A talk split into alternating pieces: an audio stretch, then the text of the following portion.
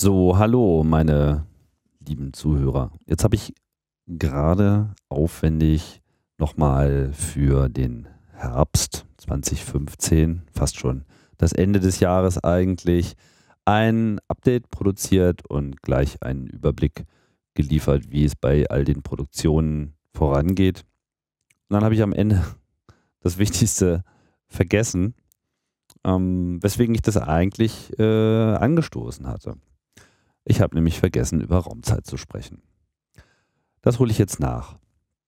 Raumzeit, ein Podcast, der auf viel Interesse gestoßen ist, der auch für mich eine sehr interessante Reise war, weil ich einfach selber dem ganzen Raumfahrtthema nicht so nahe stand damals dem ich mich auch im Zuge dieses Podcasts eigentlich erst selbst so richtig genähert habe.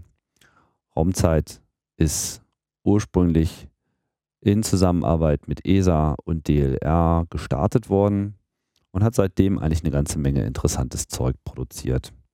Das waren dann insgesamt 57 Sendungen in dieser ersten Phase. Und dann, wie ich ja auch schon mal bekannt gegeben habe, lief die Finanzierung aus.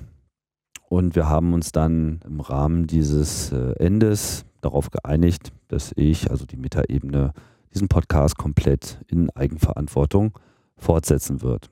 Und ich hatte dann auch Mitte des Jahres noch eine Sendung nachgeliefert, die 58. zu Filet. Wohl schon wissend, dass sich zum Ende des Jahres da eine neue Lösung abzeichnet. Ja, und diese neue Lösung, die ist jetzt sozusagen auch publik und es sieht so aus, dass Raumzeit künftig in Kooperation und Unterstützung durch das Zeiss Großplanetarium in Berlin fortgesetzt wird. Das ist eigentlich eine ganz tolle Sache. Zum Hintergrund des Zeiss Großplanetarium Berlin ist in Berlin-Prenzlauer Berg, also im Osten der Stadt und ist halt seinerzeit noch von der DDR geplant und gebaut und eröffnet worden. Kurze Zeit später kam dann die Wende. Trotz alledem war dieses Planetarium für eine Zeit lang eines der modernsten der Welt. Das ist es natürlich nun schon lange nicht mehr gewesen, weil in der Folge kam halt die Digitalisierung und überhaupt zahlreiche technische Fortschritte, wo dann dieses Planetarium so nicht mehr mithalten konnte. Und vor zwei Jahren gab es dann also den Beschluss, dass dieses Planetarium komplett neu umgebaut werden soll. Das findet derzeit statt. Da ist alles gerade entkernt und es wird komplett mit neuer Technologie ausgebaut.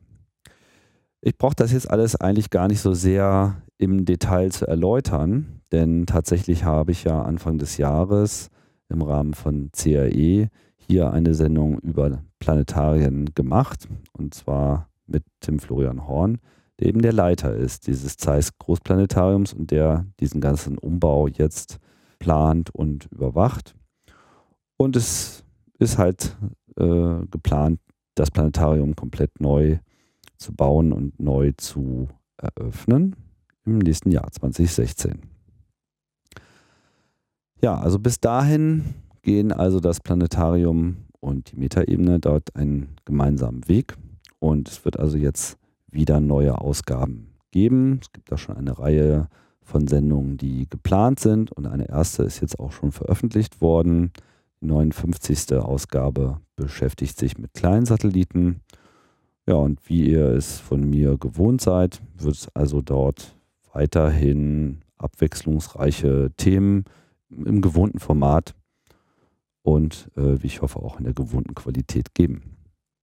Also, wer Lust hat, sich der Raumfahrt und vielleicht auch darüber hinausgehend, sagen wir mal, den damit verbundenen Wissenschaften und wissenschaftlichen Erkenntnissen zu nähern.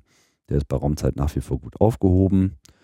Das ganze Themenfeld, denke ich mal, wird sich noch etwas erweitern im Vergleich zu dem, wie es bisher gelaufen ist.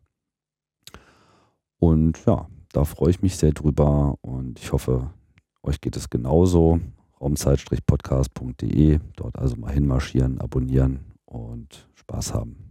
Das war's.